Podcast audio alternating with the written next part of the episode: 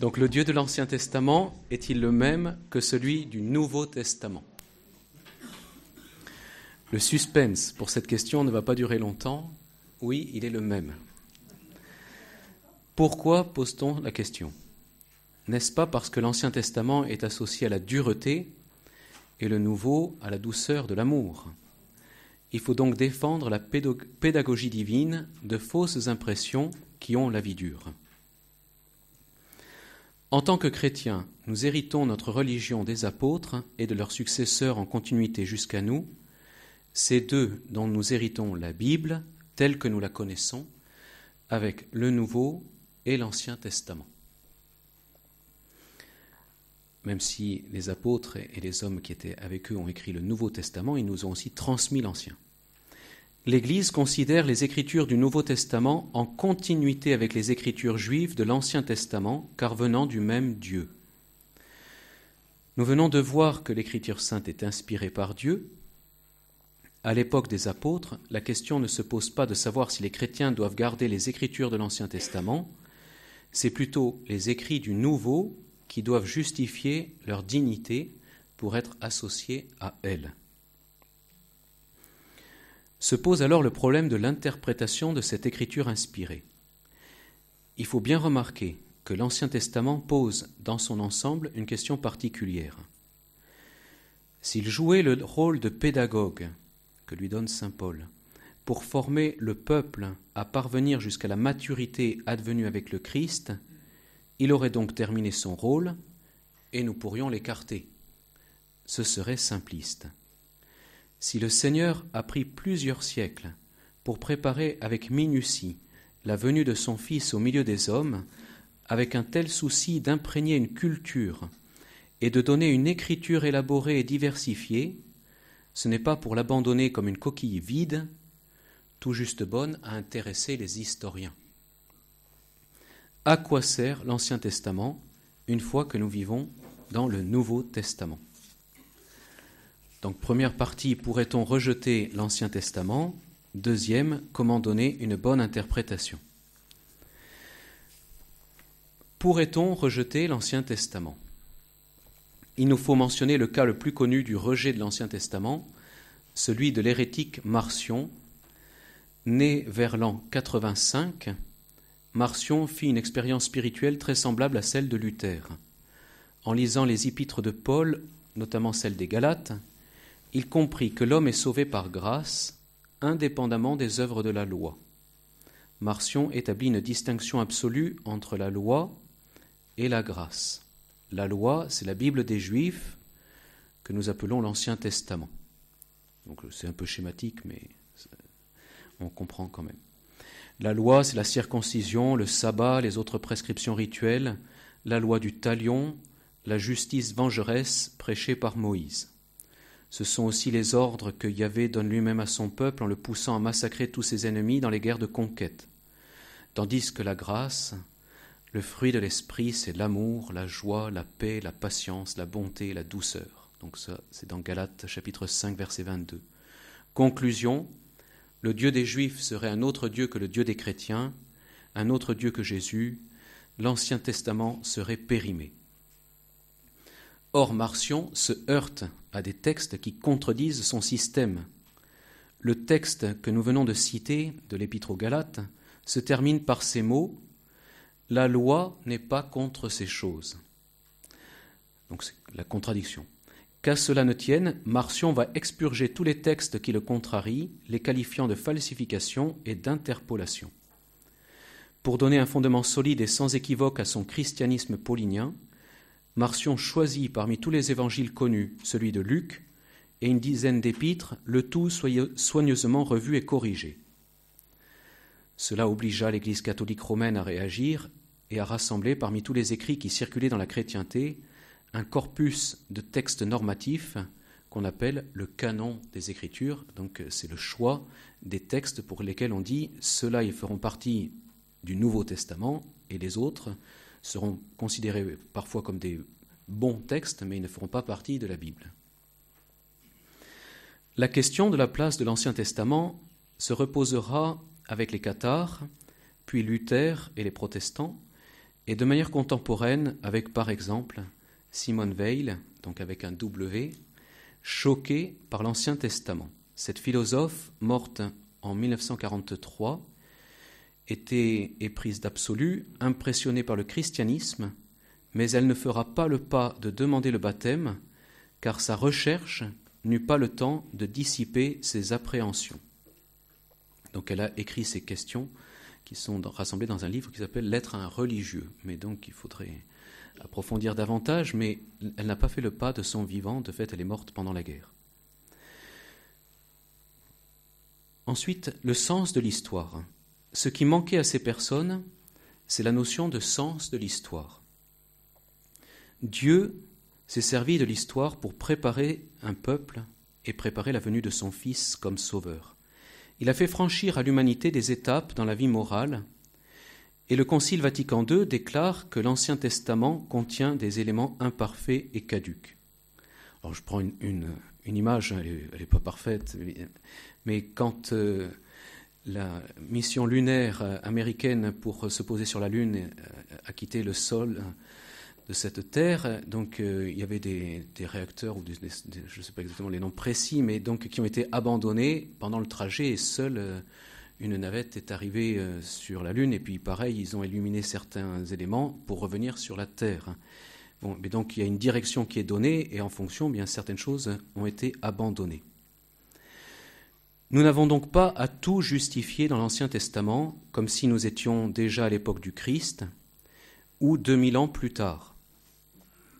La commission biblique pontificale a donné un texte en 2008, alors même si elle n'est pas infaillible, il y a quand même des, bonnes choses, sur le rapport entre la Bible et la vie morale, dans, dans lequel elle parle entre autres du critère de progression et de celui de finalité, avec comme premier exemple dans Matthieu 5, versets 38 à 42. Jésus dit Vous avez entendu qu'il a été dit œil pour œil, dent pour dent.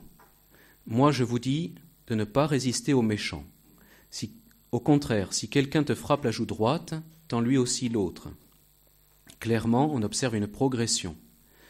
De la vengeance excessive, on passe à une revanche égale, puis de là au dépassement de la chaîne des représailles.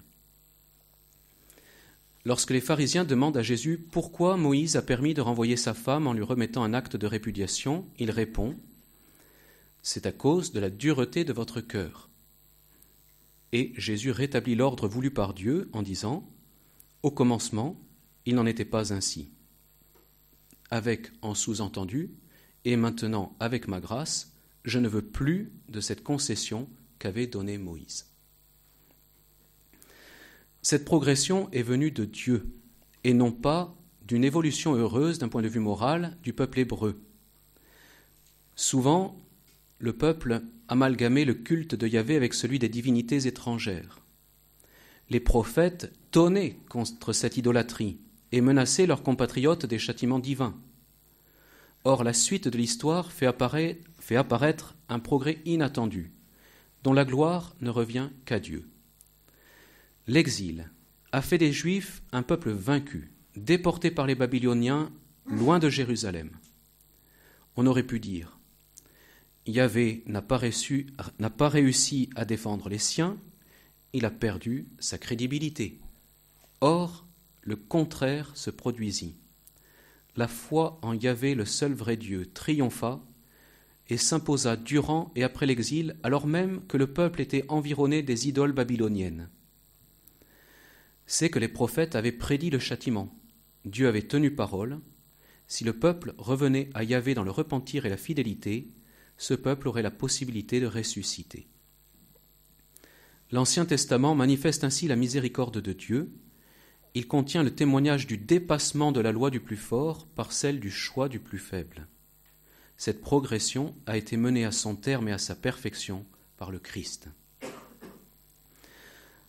Fondamentalement, donc même si on présente euh, l'Ancien Testament avec euh, le Dieu vengeur et puis euh, le Nouveau Testament avec le Dieu bon, si on regarde vraiment le texte, la Bible nous présente Dieu comme bon et lent à la colère, déjà avec Adam et Ève.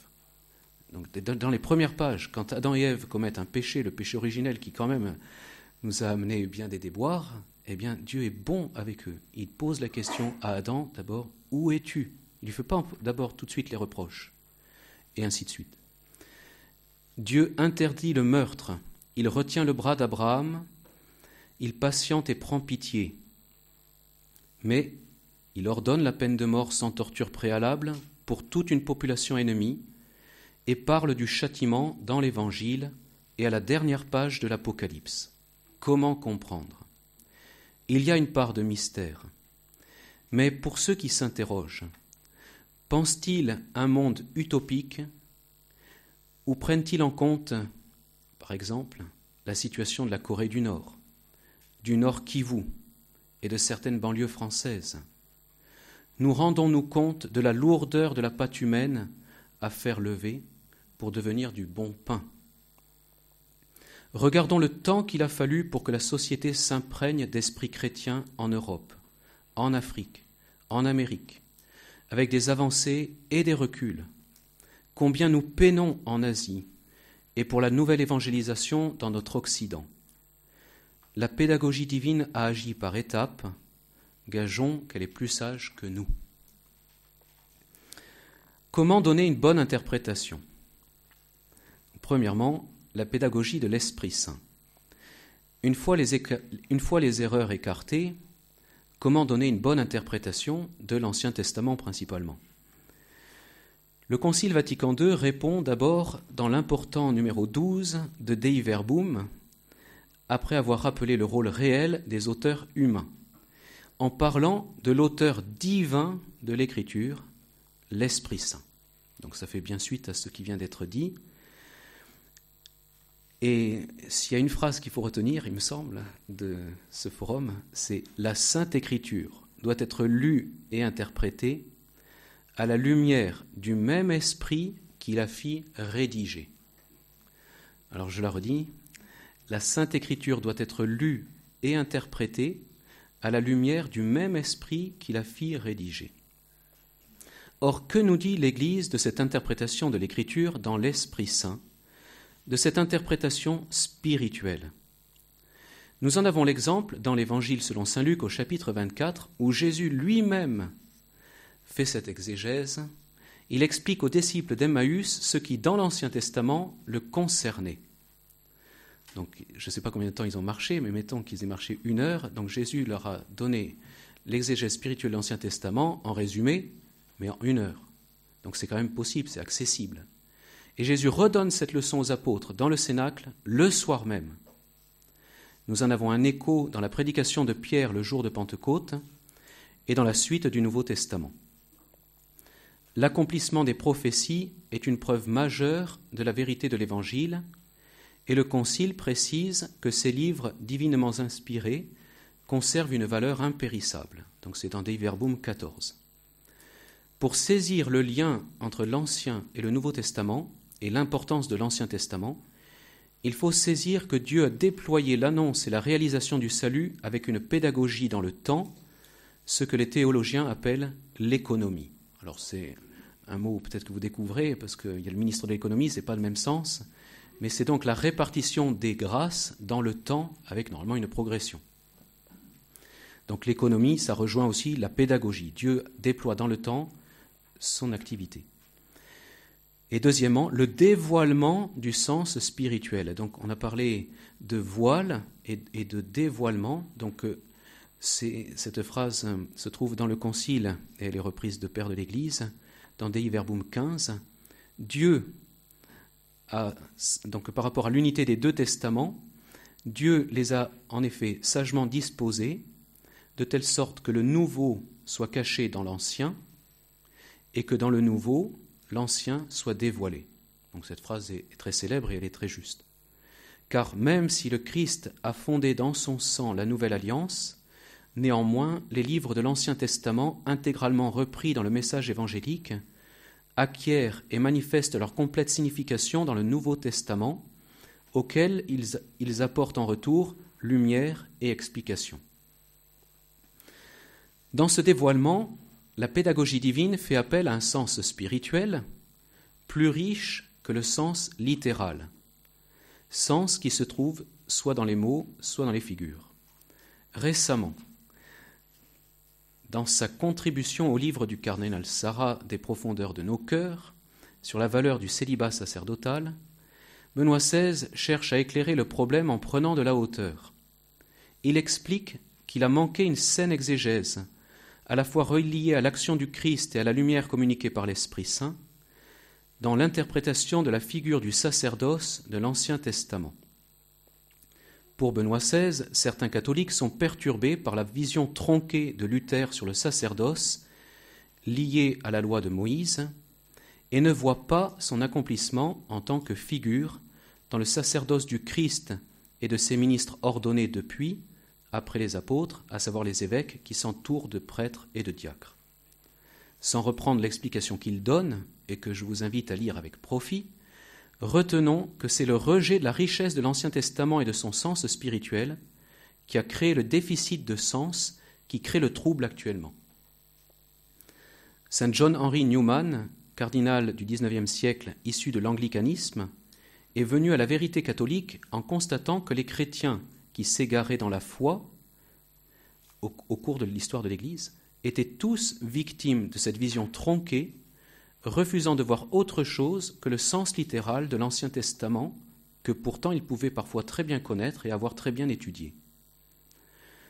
Le XXe siècle a vu un immense effort de recherche pour préciser le sens littéral à travers l'usage de la méthode dite historico-critique, à laquelle nous sommes redevables.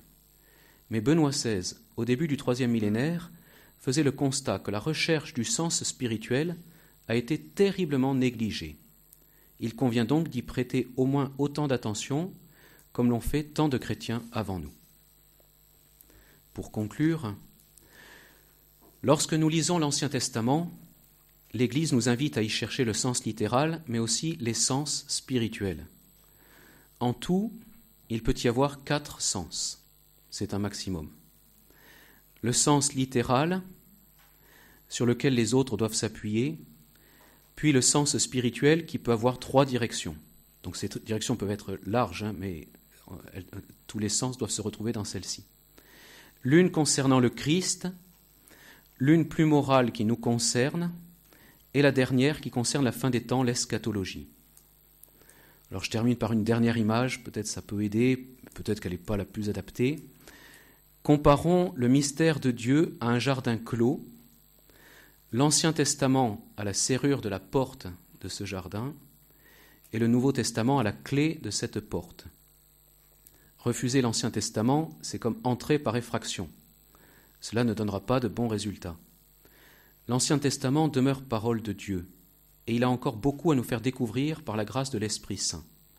Le Nouveau Testament ouvre la serrure et par le fait même la porte des mystères divins.